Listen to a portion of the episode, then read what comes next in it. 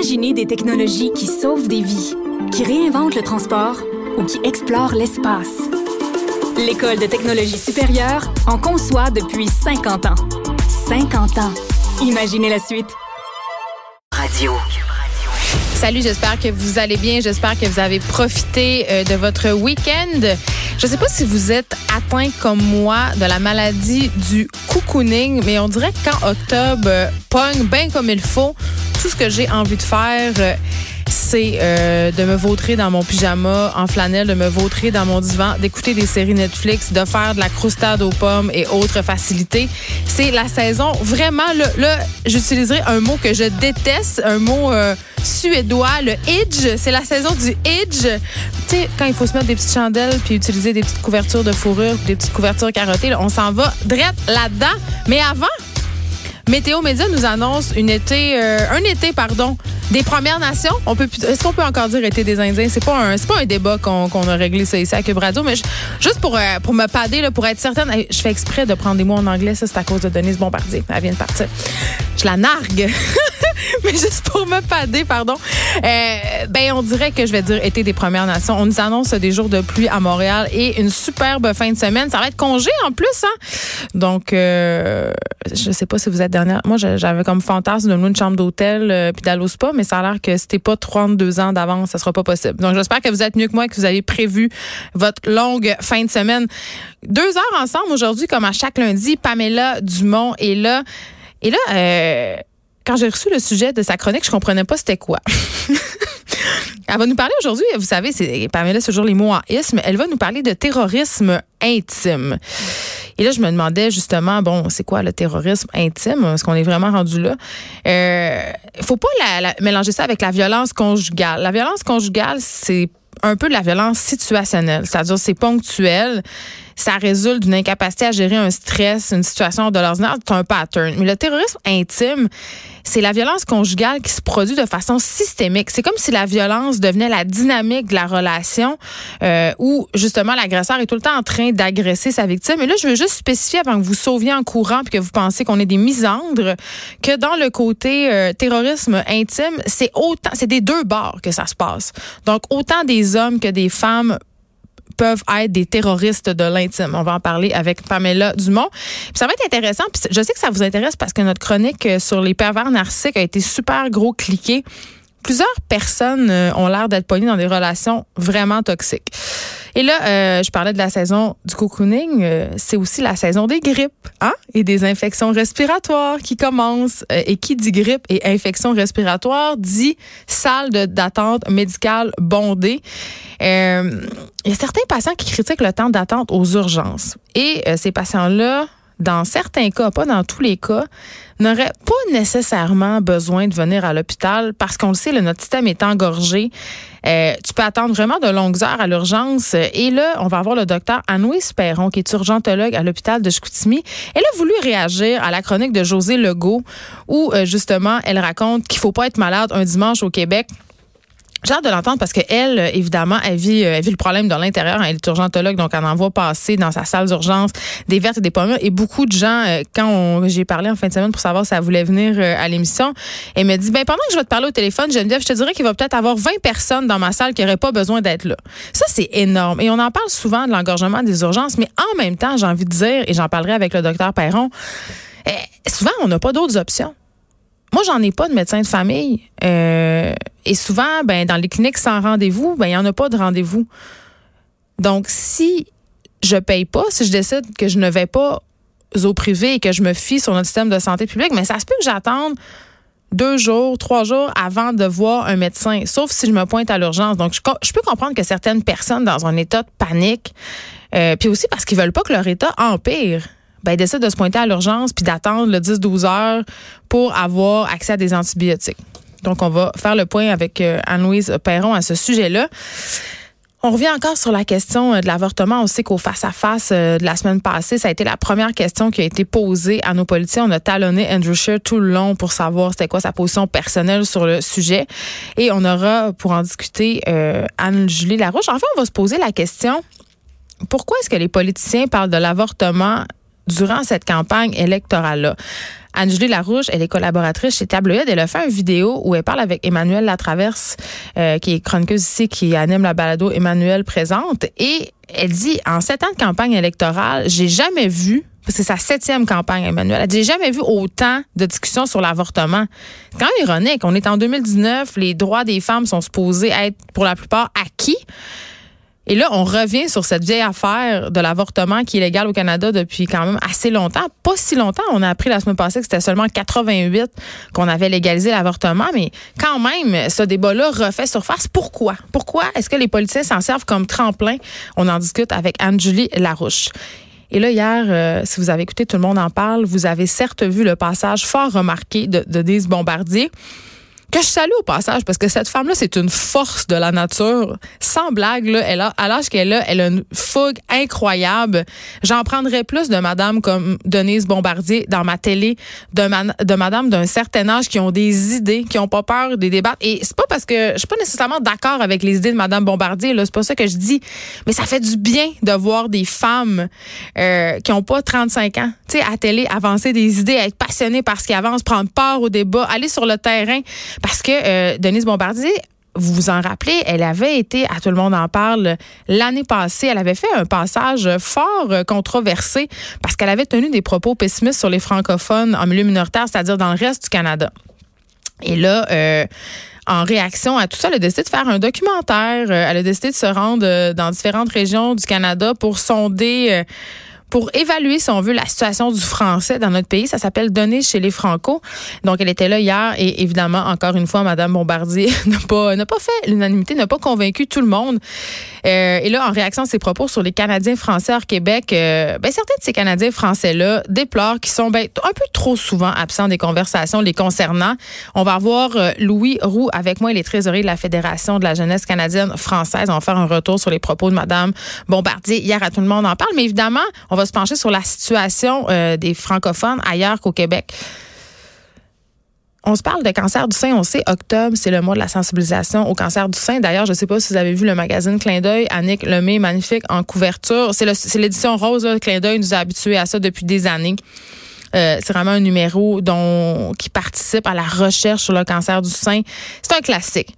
Et là, euh, neuf femmes atteintes du cancer du sein ont critiqué dans la presse en fin de semaine le peu d'espace accordé à celles qui sont atteintes du cancer au stade 4. Et là, elles ont signé une lettre. Évidemment, ces neuf femmes-là, et la lettre s'adresse à Annick Lemay, qui aussi, euh, en fait, ben, en plus de faire le Front du Canada, elle s'implique, elle a eu le cancer du sein, Annick, elle s'implique beaucoup euh, dans cette cause-là. Elle a fait un documentaire qui s'appelle Mon téton, un guide de survie? Elle faisait d'ailleurs aussi des chroniques très drôles sur le site d'Urbania, très trash aussi, très vrai sur sa maladie. Et là, son documentaire a été présenté sur Moi et compagnie lundi passé. Je vais avoir Julie Rochefort qui se décrit comme une cancéreuse métastatique militante. C'est l'une des neuf signataires euh, de ce texte d'opinion qui a été publié dimanche parce que justement, ben c'est pas qu'ils sont pas contentes, mais ils ont l'impression d'être pas représentés. Ils ont l'impression qu'on parle pas euh, assez des cancers à des stades avancés, qu'on reste dans une espèce d'idée euh, positive. Ce que je peux comprendre aussi, mais quand même, elles existent, ces femmes-là, et elles voudraient qu'on parle davantage d'elles, pas nécessairement comme personne, mais de la, maladie euh, qu'elles doivent combattre avec des guillemets, parce que le mot combat, quand il est question de cancer, je suis pas sûre que je suis d'accord avec ça, mais vous comprenez qu'est-ce que je veux dire. Et là, on s'en va, on va s'en aller du côté de Rouen Noranda tantôt. Les fumeurs de cigarettes de Rouen Noranda auraient un risque accru de développer un cancer du poumon et un cancer de la vessie parce qu'il y a de l'arsenic dans l'air de la région. Et ça, c'est selon un dernier rapport de la direction de la santé publique. Et là, évidemment, Québec solidaire critique l'apparente inaction du gouvernement Legault dans ce dossier-là. Moi, ça, ça vient me chercher ces affaires-là parce que des maladies qui sont inhérentes et liées à la présence d'industries dans les régions. J'ai vu ça toute ma vie, là, ayant grandi au Saguenay-Lac-Saint-Jean. Je veux dire, personne ne peut jamais le prouver vraiment, mais oups, là, tu t'en vas dans une ville ou un village et là, ah, ah, ah le taux de cancer de telle affaire est plus élevé, euh, le taux euh, de maladies dégénératives, le taux de malformation. C'est difficile à prouver, mais quand même, un moment quand tu te mets à accumuler, ça peut pas juste être des coïncidences. Donc, je vais parler avec Émilie Lessard-Terrien, députée solidaire de Rouen-Noranda, Témiscamingue. On va se parler de ces fameux cas euh, de cancer du poumon et de la vessie. Évidemment, on aura aussi Élise Jeté qui va nous parler euh, du Festival du Nouveau Cinéma qui débute cette semaine d'autres nouvelles culturelles aussi à surveiller cette semaine, dont, euh, je sais pas si vous êtes allé voir le Joker ce film qui ne cesse de faire la manchette pour plein de raisons. Et, je dois dire, euh, j'ai euh, bon, ma page Facebook n'est pas un laboratoire scientifique, mais quand même, j'ai pas mal de monde et j'ai des passionnés de cinéma, beaucoup évidemment à, cause de mon métier scénariste. J'ai beaucoup d'amis qui sont dans l'industrie du cinéma. Je suis toujours curieuse de voir euh, leurs reviews, entre guillemets, leurs commentaires par rapport aux films qu'ils vont voir au cinéma. Ils sont toujours très, très, très verbomoteurs. Et d'un côté, tu avais un Patrick Sénécal qui disait, je allé voir le Joker, j'ai vraiment aimé ça, c'est le meilleur film. Et de l'autre, tu avais d'autres amis euh, à moi en cinéma qui disaient, c'est le pire film, c'est dégueulasse, c'est pas très bon. Donc, vraiment, c'est un film euh, qui divise. On aura l'occasion euh, d'en parler avec Élie Jeté tantôt. Et je vais aller le voir. J'ai vraiment envie d'aller le voir cette semaine et je vais vous en reparler parce qu'il y a quelque chose qui me dérange là-dedans, dans le fait, justement, on en a parlé la semaine passée, des personnes qui, qui ont peur que la violence du personnage qui est incarné par Joaquin Phoenix, je crois, D'ailleurs, Marc-André aussi disait que c'était pas un grand film qu'elle allait aux Oscars, mais que pour la performance de Joaquin Phoenix, ça valait la peine d'aller le voir. Mais tout ça pour dire que je m'inquiète toujours quand on, fait des liens entre la violence dans la vraie vie versus la violence au cinéma, comme si l'un influençait l'autre. J'ai toujours, comme créatrice, beaucoup, beaucoup de difficultés avec ça. Et euh, on se reparle de ce fameux questionnaire aboli à la DPJ. Euh, on en a beaucoup parlé, euh, ça fait, je pense, c'est la semaine passée ou l'autre. Et là, il y a un nouveau questionnaire, OK, qui, a fait surface. On dirait que les gens se sont mis à gratter, puis on trouve toutes sortes d'affaires. Euh, un questionnaire, je ne sais pas comment vous le décrire. Euh, ça s'appelle échelle de cognition. On fait, on fait passer ce questionnaire-là à des parents. Euh, pas des parents nécessairement qui veulent adopter, mais des familles d'accueil ou encore des parents normaux là, qui ont maille à partir avec la DPJ. Euh, ce questionnaire-là qui s'appelle échelle de cognition est plus, il est plus utilisé depuis la semaine passée, il faut le dire, et je dois dire que c'est une excellente affaire parce que Lionel Carman, le ministre délégué de la Santé et des Services sociaux, a mis un euh, ordonné d'arrêter tout de suite de faire cette affaire-là. Et là, avant qu'on aille plus loin, je vais, vous dire un peu de quoi il en retourne. Donc, ce questionnaire-là, euh, qui était vraiment utilisé jusqu'à la semaine passée, c'est un questionnaire qui a été euh, élaboré, en fait, dans les années 90. Et là, tenez-vous bien, ce questionnaire-là a été élaboré pour des prisonniers américains condamnés pour agression ou abus sexuels. OK? Pas pour des parents pas pour des gens qui, cherchent à adopter des enfants, pas pour des familles d'accueil potentielles, pour des agresseurs sexuels condamnés. Et là, je vous donne des exemples. Alors, dans le fond, euh, bon, tu as des questions et tout ça. Et là, il y a juste quatre réponses possibles. C'est le traditionnel euh, un fortement en désaccord, deux en désaccord, trois en accord. Tu sais, les fameuses euh, questions de sondage habituelles. Là. Et là, je vous donne des exemples de questions auxquels on doit répondre fortement en désaccord, en désaccord, en accord ou fortement d'accord. Donc, exemple de question numéro un. Les hommes qui commettent un viol réagissent probablement à un stress important dans leur vie et le viol les aide à réduire ce stress. OK. Expliquez-moi c'est quoi le rapport avec quelqu'un qui a un enfant à la maison. Bon. Autre exemple de question. Les femmes qui se font violer le méritent probablement. C'est sûr que tu peux répondre fortement en désaccord, mais encore une fois, je me questionne sur la pertinence de ces questions-là quand vient le temps d'évaluer des parents qui ont des enfants en famille d'accueil ou qui euh, sont impliqués dans un dossier de DPG pour X raisons. Autre exemple de question, je crois que les enfants qui ont des rapports sexuels peuvent se sentir plus près des adultes. Beaucoup de femmes qui sont victimes d'un viol avaient déjà mauvaise réputation. Donc, ça y va comme ça, évidemment. Et là, euh, ça, c'est une histoire du journal Le Nouvelliste. C'est eux qui ont sorti ça. Et il y a un couple qui leur a raconté, sous l'anonymat, avoir subi ce test-là. OK, on leur a soumis les questions oralement. Le couple n'avait pas la possibilité de s'assurer que les réponses soumises aux questions étaient bel et bien celles qu'ils avaient fournies. Imaginez, là, ça peut quand même te mettre dans de sales draps. Là.